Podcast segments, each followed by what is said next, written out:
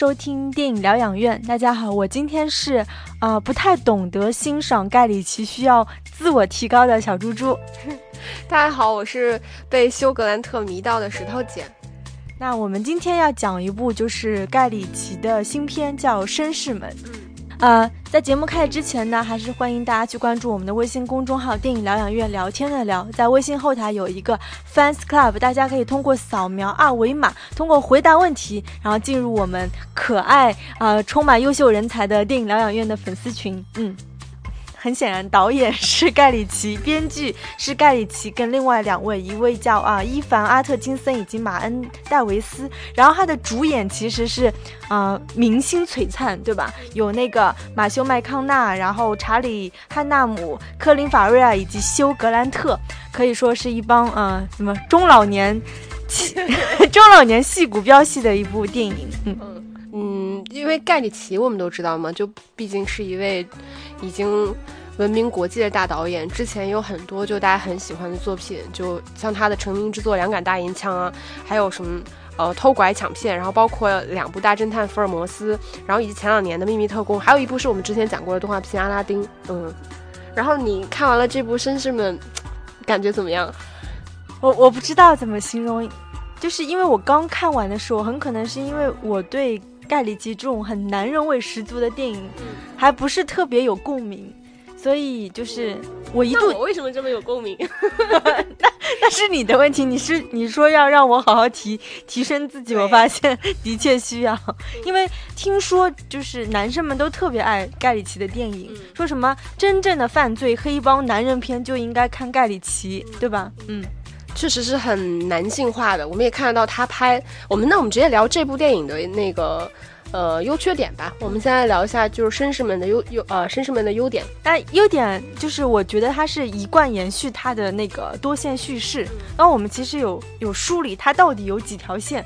如果是按照帮派来分的话，差不多是有呃四条线。嗯一条就是那个 coach，嗯他其实带领他底下的一帮就黑人小哥、小混混。其实这条线蛮有意思的，因为这条线也是可以说是引发一连串故事的一个某种源头。当然，它不是最初的源头，但是因为他那个小混混倒了那个马修麦康纳的那个嗯大麻大麻的工厂，才有了后面一系列发生的故事嘛。然后最后因为 coach 要帮他这些小混混擦屁股，才就是几次三番的帮了 Mickey 嘛，对吧？然后另外一条线就是刚刚有说到，就是马修和查理汉纳姆，那他们是一条线。然后还有就是那个，呃，很有中国特色的 Dry Eye 和他的那个中国的那算是他的老大嘛，就是帮派的那个老大。然后另外一条线就是勒索的那个记者和他的主编，让主编最后下场非常凄惨。嗯，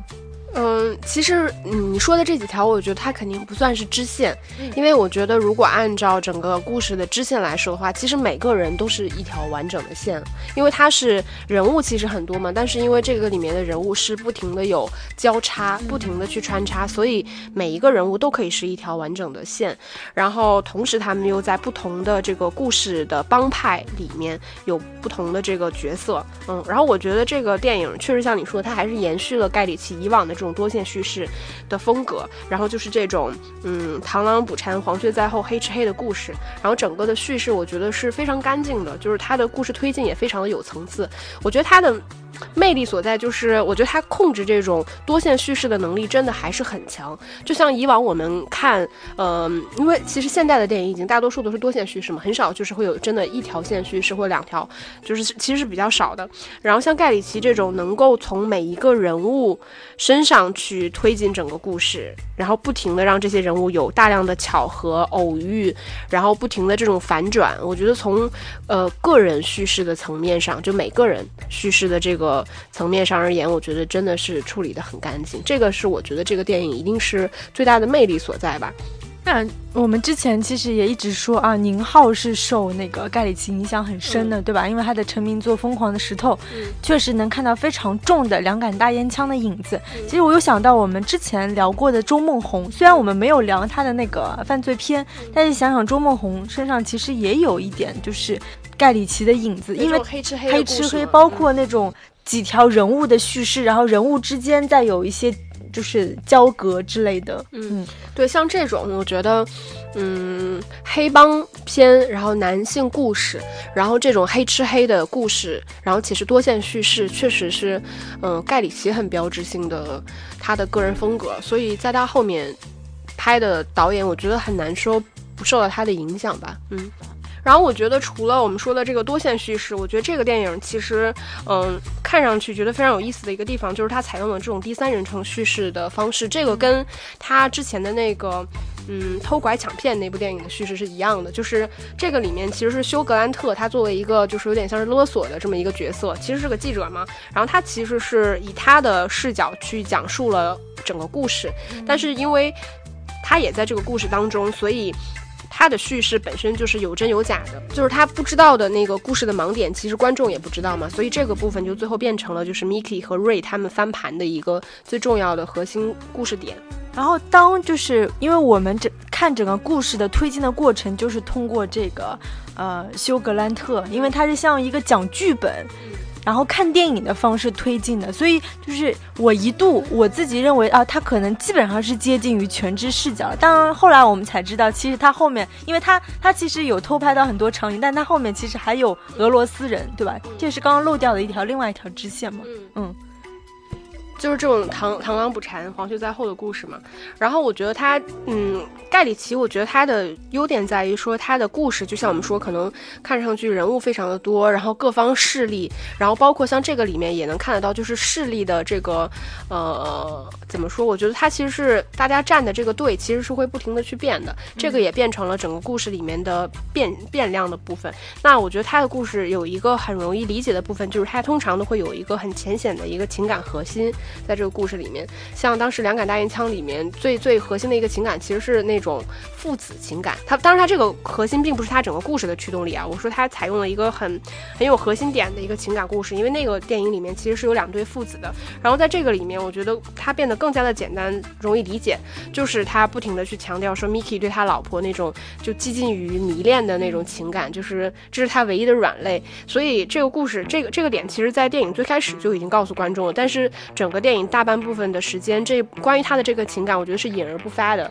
然后直到就是最关键的核心点，然后因为他对他老婆的这种感情，才导致了最后他的一系列复仇的动作，而且就是是很狠的，就是可以想象当年他像一个像狮子、像老虎一样那样黄金时代的一个枭雄，我觉得就又有起来。所以整个故事我觉得看下来是很爽的，就是它没有很复杂，但是它的整个驱动力我觉得还是很强的。嗯。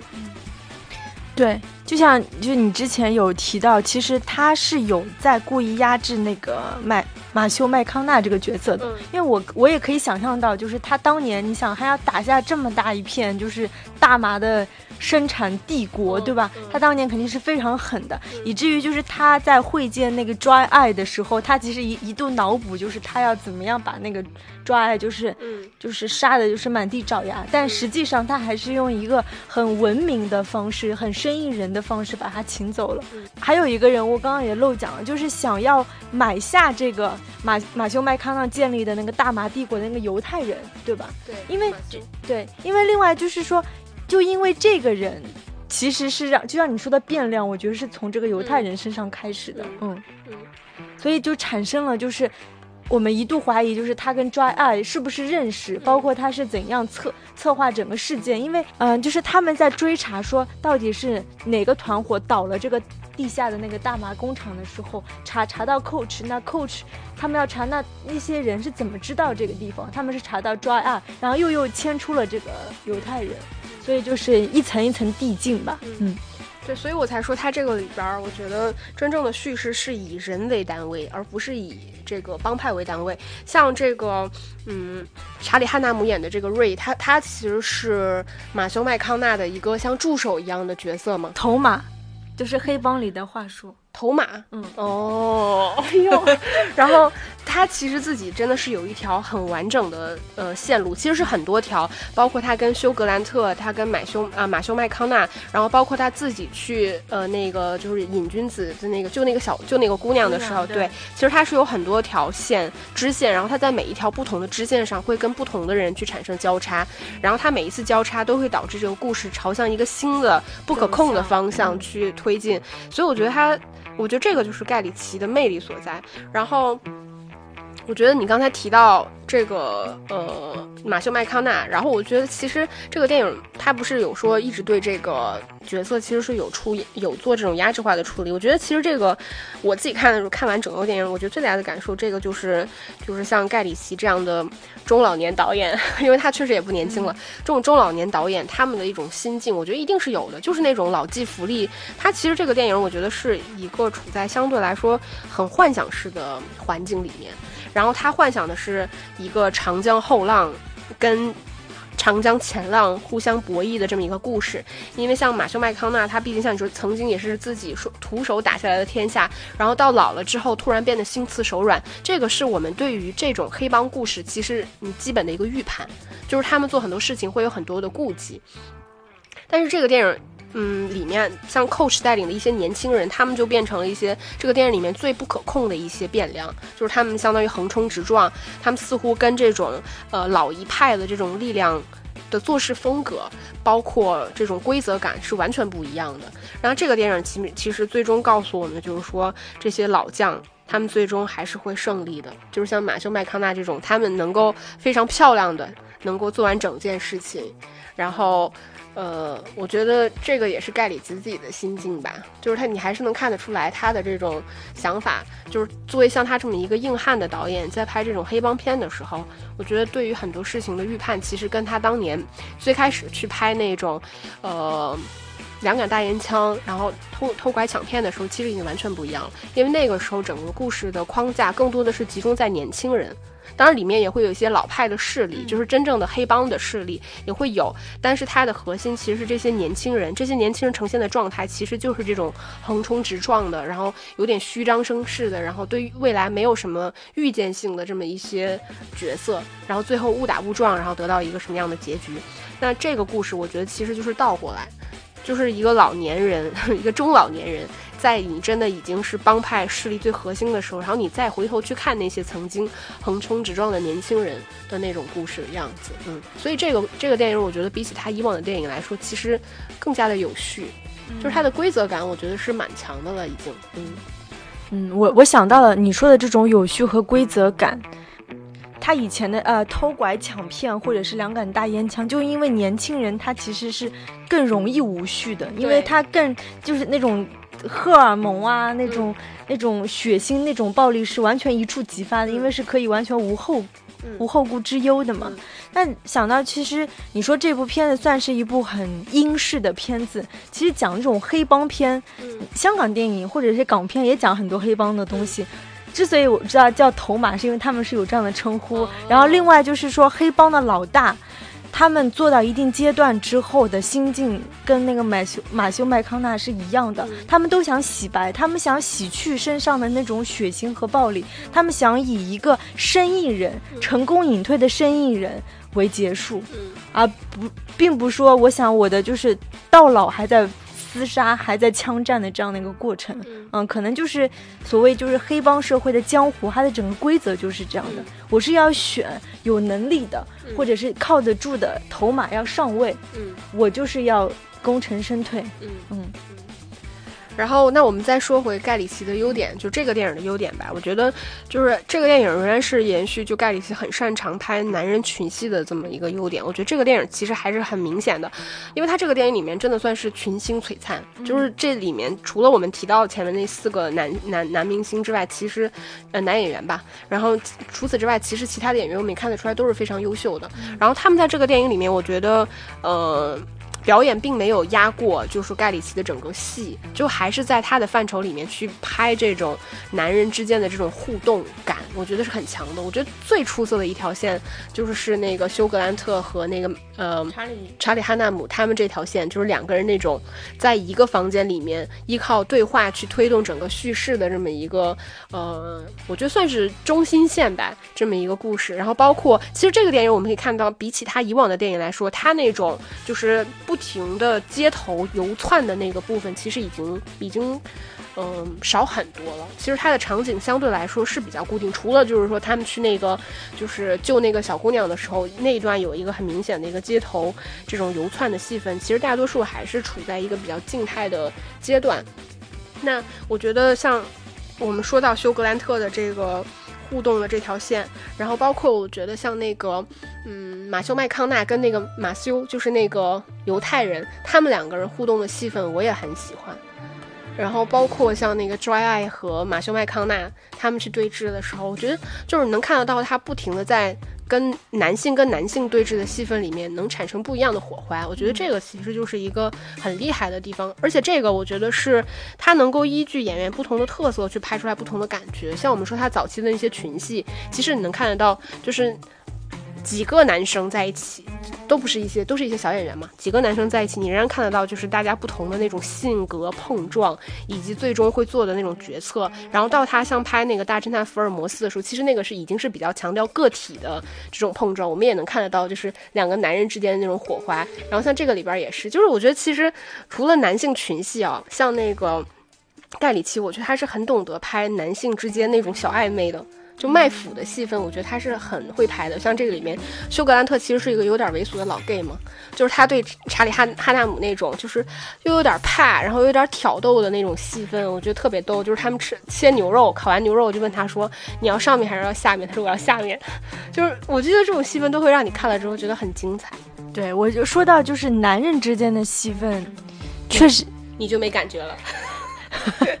我在努力尝试找到感觉，啊，还还是有一点点感觉嘛。就我我就记得，比如说像那个马修，呃，马修麦康纳去找那个 Dry Eye 的老大，就是去什么唐人街的一家餐馆去找他的时候，虽然给他就是下那个什么一。什么泻药让他就是口吐芬芳之外，但是其实他并没有去杀那个老大，因为我我会觉得就是在，因为他们俩可能比如说什么层级可能差不多，都是属于某个帮派的老大，他其实是还有江湖一种情谊，或者起码是一种尊重，就是我我保有你这个老大的尊严，所以我不会杀你，我觉得就是害一下你。但是当 Dry Eye 面对自己，就是他因为 Dry Eye 自己想上位嘛，所以就是。非常毫无留情面就把他的老大杀掉，所以你看，就是男人之间的这个情谊，或者是他的一些举动，其实是驱动力非常强、非常明显的，嗯，对吧？就是包括你说那个呃，查理汉纳姆和休格兰特他们之间的对手戏，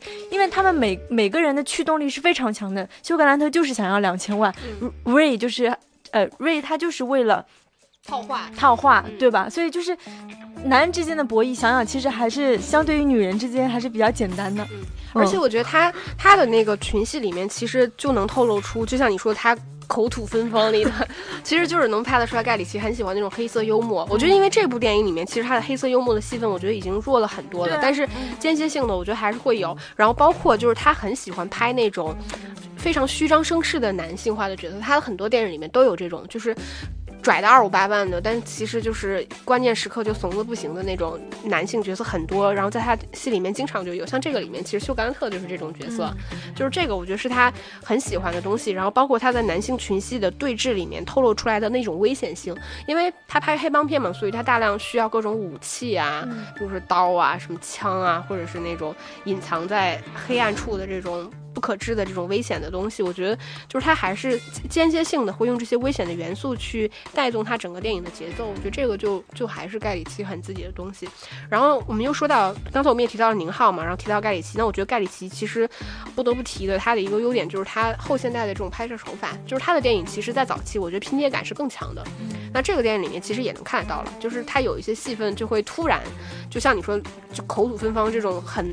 Over 的戏份就突然出现在了他很有序的电影里面，然后就会让观众呃一下，然后我觉得包括那个打开冰箱里面，然后突然就是我要去拿牛肉，然后突然出现一颗冰冻的头一样，就这种戏份坚信出现在盖里奇的电影里面，我觉得就出现在这部电影里面吧，我觉得还是会让观众觉得啊有趣，就这些东西是很属于他自己的东西。还有就是道具吧，你记得就是是那个呃犹犹太人马修他送给那马修麦康纳一把那个像小小的黄金的那个枪，嗯是对，正送给他一个，反正就是像枪一样，他转而就是送给他老婆了嘛。所以当他老婆面对那个 Dry Eye 过来挑衅的时候，就是我一开始我会觉得那个东西应该只是一个真的只是一个道具，它就是薛定谔的猫嘛，就是他不开下那一下，观众就是不知道不知道道这个它到底是有有没有杀伤力。对。对，当他开第一枪，他就说我这里面就三发子弹，两发。啊，就两发子弹，所以当时他的第一个就是助手上去的时候，果然就一一下子就而且他那个助手被打中了之后，他其实是有好几秒钟站在那儿没没反应的，所以对，没反应过来，观众还是会啊，这个东西是没用的对啊，所以当时也是揪心了。当他两发子弹全部用掉的时候，嗯就是他的那种紧张、那种那种悬疑的啊，不是悬疑，那种紧张、那种刺激，我会觉得在这些很很巧妙的细节当中，让观众就是慢慢跟着心揪一下，对心揪一下。对，嗯这个确实是他自己很擅长去设置的一些悬念点，嗯就是在当下的那个环境里面有一些危险的元素，这个危险的元素到底会不会引发这一场，呃。危险的发生，我觉得这个就是他所有的电影里面都会用到的一个悬念设置的方法。然后我觉得这个电影里面，其实我觉得保有他以前的那种方式吧，我们能看得到他的剪辑还是很干净、很流畅的。就是他其实剪辑还是很花哨的嘛，就比如说像最开始去介绍 Mickey 他起家的时候，其实整个故事过程中是没有露出他的头的嘛，全部都是他下半身。然后去交代他做了哪些事情，然后其实这个是一个很巧妙的说法，因为他回避掉了说这个演员到底是谁，到底是需要一个年轻版的马马修马修麦康纳，还是就是马修麦康纳装年轻一点，就是他其实不需要这个，他是一个很强的故事性的东西。我觉得这个其实昆汀也会用，嗯就是然后呃。然后包括他有一些预演性的桥段，就是在像你说那个他们去对峙的时候，然后他开了一枪，然后把那些人爆头，就是很爽的那个场面。因为他一方面他满足了观众的这种对于当下暴力的一个需求点，然后另外一方面其实又是主人公内心的一种投射，就是他他肯定在脑海中预演。就是老子就要在这一瞬间干他，然后但是其实现实中他又是控制住了的。我觉得他这种预演式的方式，这种剪辑的手法，其实都会不停的让观众能够去有趣味性的去看这个电影。嗯，再加上这个预演，其实也是属于休格兰特他叙述的一个部分。嗯。因为我们本来就是在跟着休格兰特去看这个嗯电影，所以就是有重拍或者是不同的版本，也是、包括到结尾的时候，其实休格兰特说：“那最后马修麦康纳呢去哪里呢？”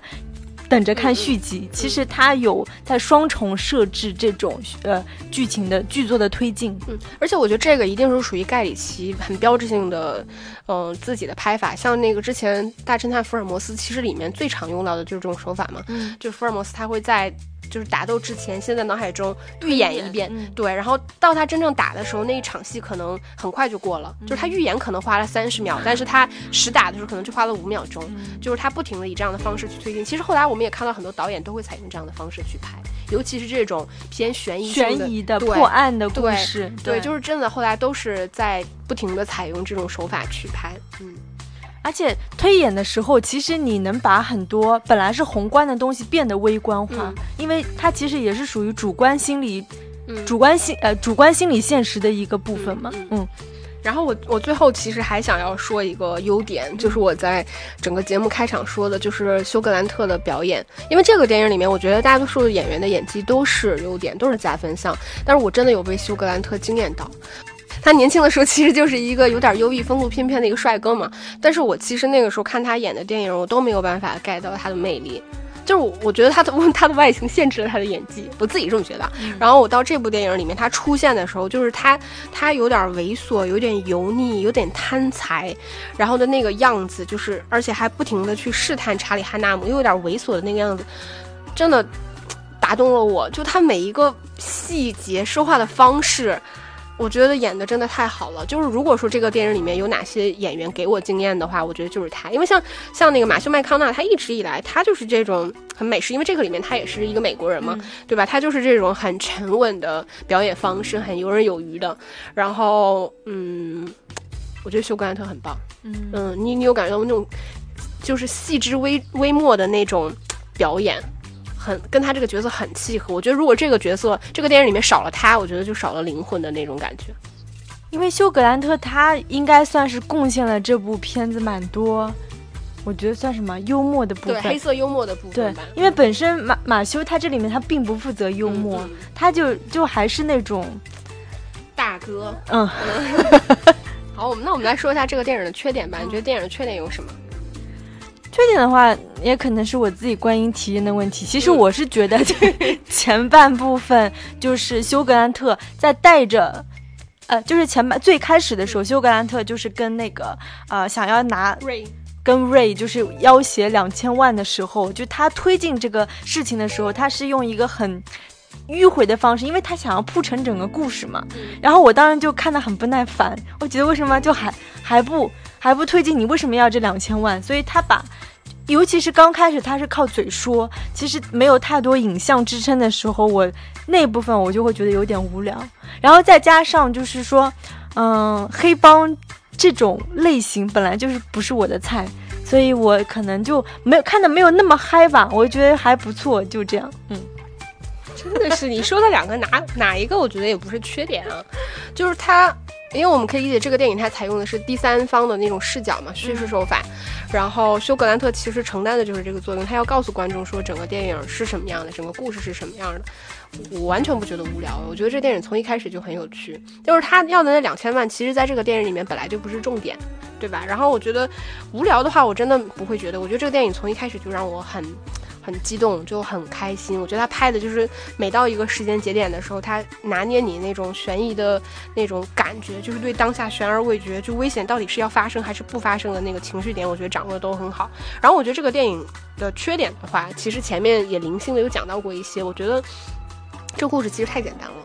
尽管我们说这个电影里面有很多的支线人物，每个支线人物其实都能够单独的去讲一个故事，但是我觉得比起盖里奇以前电影的这种群像规模，首先它是缩水了很多的。就是我我我觉得它比起以前的电影，我觉得那些电影，我觉得更多的是来自一种就是创作的那种驱动，就是会让你，嗯，就是它不讲究电影的规则感。他希望他的电影就是处在一种无序的状态，甚至可能说他自己也不知道最后故事的走向要到哪里去的那种，我觉得横冲直撞的感觉。我觉得在这个电影里面，他更讲求一种，就是我要掌握住整个故事，就是我在这个精准的时间节点里面我要干嘛，我要告诉观众，呃，什么样的情绪，什么样的信息。我觉得他始终在卡这个节奏点，这个会让我觉得。就是你能看得到是拍的很完完成度很高，但是观众就会少了一些，我觉得未知的不可名状的那种情绪性的东西，我觉得其实会有削弱，再加上他为了就是。加强自己的这种掌控感，所以它的整个故事人物，包括故事辐射的规模，我觉得远远小于很远远小于原来。尽管我们也说这个里面可能是有多方势力，且这个势力的这个呃走向也是未知的，但其实规模已经完全没有办法跟他自己早期的那些电影相比了。包括我说到这个电影里面，我觉得黑色幽默的东西其实已经非常少了。就是它会有一些，但是这些就变成了每一个不同时间节点的一种点缀。些，然后包括像那个查理哈纳姆演的瑞，但他大多数都没有，是他在那个小房间里面，他处于一种在失控边缘的时候，他突然变得很话痨的时候，就观众能感受到说，哦，还有一些这样的东西。但大多数的时间，我觉得他的台词已经过于的精炼化了，就是他他想要一些金句。就比如说什么，他说啊，什么你如果你想要当一个丛林之王，你不能只是看起来像一个丛林之王，你要真的像一个丛林之王。这个话其实就贯穿了整个电影。到结尾的时候，就是 Mickey 又要去点题这句话，就是他更讲求一种剧作上的精简，跟一种节奏感、控制感。我会觉得比其他早期的电影就是。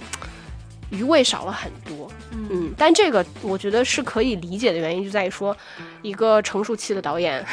他就是会存在这样的，我们说不能说是问题，还是说过于技法过于成熟之后造成的一个结果，嗯。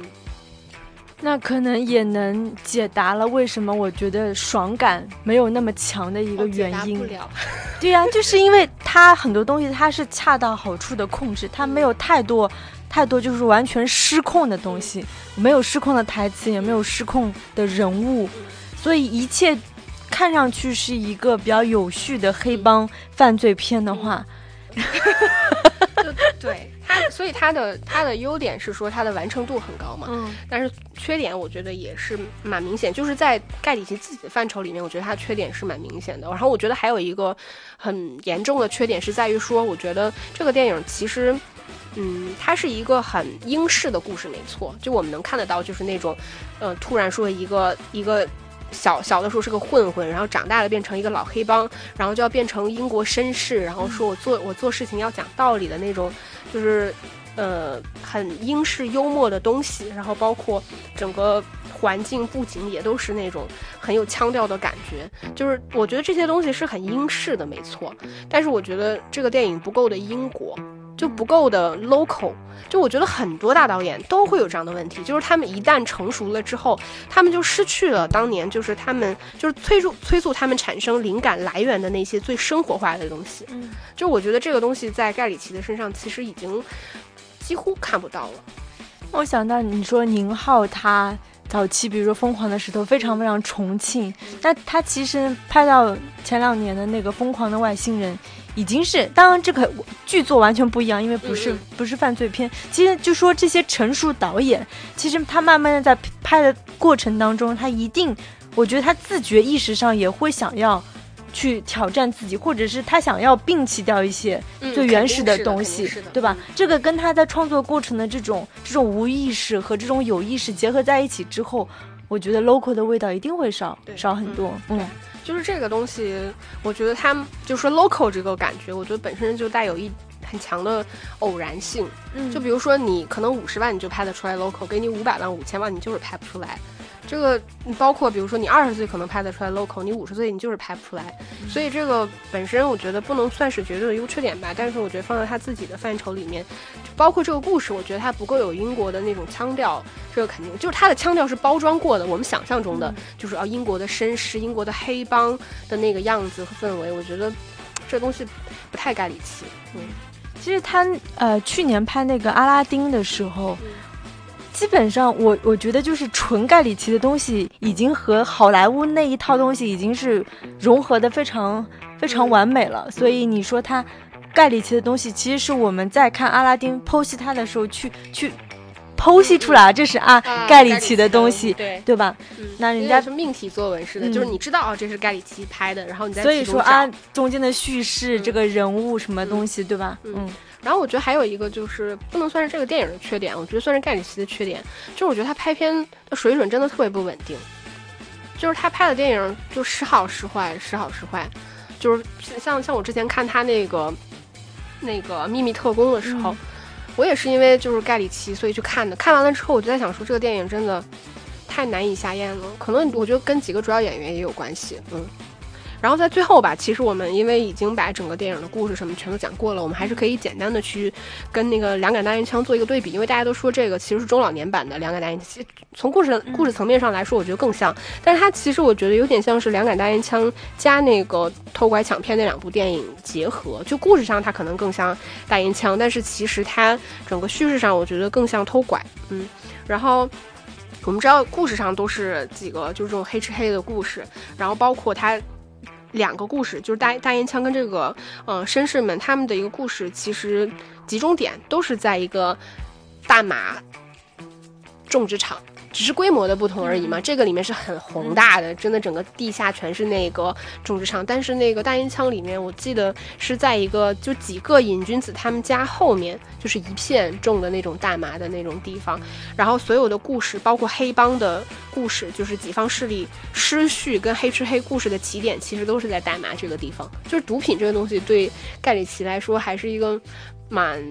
蛮常用，我觉得不是常用吧，而是说会用到的一个一个故事的核心点。我觉得这两个故事其实真的挺像的。然后包括他不停的去做一个反转，嗯，然后而且我觉得说到这个黑色幽默的弱化，就我突然想到那个《两杆大烟枪》里面，其实它是有很多安插很多这种看似不起眼，但是突然会反转的一个角色，就像那个。嗯，大音枪里面其实那几个瘾君子待的房间是四个男生一个女生，这个配置你一听就是跟绅士们的配置其实是一样的，就是几个瘾君子在这里抽烟、呃吸毒啊什么的，嗑大麻什么的。然后那个里边就昏迷的那个女子，其实她就出现过两三场，她甚至会被观众忽视，因为她一直是昏迷的状态。然后但是她会在关键的时刻突然站起来，拿着机关枪就突突突突突，然后就突突一堆。然后你以为他会能终结这个事件，结果你发现他突突一堆就干死了一个人，就其他人全都没有，然后一枪被人一一拳被人打昏了的那种，这种突然而至的这种危险的东西，我觉得绅士们就已经没有了嘛，因为我们看到绅士们里面其实同样有一个这样个女孩，就是她是嗯瑞去把她想带回去的那么一个女性，但是最后她可能也是就是在凌晨就这样默默的就死掉了，然后她爸趴在她旁边哭一下。就你，你看这两个角色，你就能看得到他在塑造上的时候，这个角色本身的张力，我觉得就小了很多。嗯，因为绅士们就是他还是围绕着就是。马修麦康纳想要卖掉这个就是大麻的这个帝国，其实他的焦点还就是就是围绕大麻。但两杆大烟枪的时候，我记得他是不只是大麻、钱、枪，对吧？他的因为他的名字就是叫什么？A lock, stock, two smoking berries，就是他是很分散的，就是他的关注点，呃，是可以可以很多样化的。然后我还我还而且他那个就是。大麻可以引发出来几种争斗，然后钱可以引发，然后枪仍然可以有这个戏剧点。对，然后包括当个大家还有就是去赌博的时候，结果输的精光又得再赔五十万英镑，那这个五十万英镑他又得想办法再去偷一些更多的大麻，更多的钱，然后包括枪，就是这个东西我会觉得呃会比绅士们要复杂的多，复杂的多。嗯，然后另外就是我我印象就是像两杆大烟枪，它就会有那种。比如说啊，抢着抢着，突然就是撞倒了一个那个交警，然后就把那个交警放那个车里面，这个就很英式的那种黑色的感觉。嗯，然后后来就说那这个怎么办？然后每个人就是你把他打昏，他不愿意打昏，就是类似于这种，就是小混混之间他会有一些很。很无效的对话，对吧？然后就是这种嘴贫的那种，但是到那个绅士们，基本上他是一个很有秩序的黑帮团队，对吧？马修麦看到下面是瑞瑞，他下面就是去救个女孩，他还有 n 个就是手下能跟着，对吧？然后被那个小混混们拍到那个那个照片，他还要分不同的人去追，就基本上都能，就是他是失控了之后，他立马能把这个东西。是掌握在你自己的手里的，嗯，但是两杆大烟枪就是完全的失控失去，嗯。好，那我们这期节目差不多就这样了，嗯，那我们下期再见，那就下期再见吧，拜拜。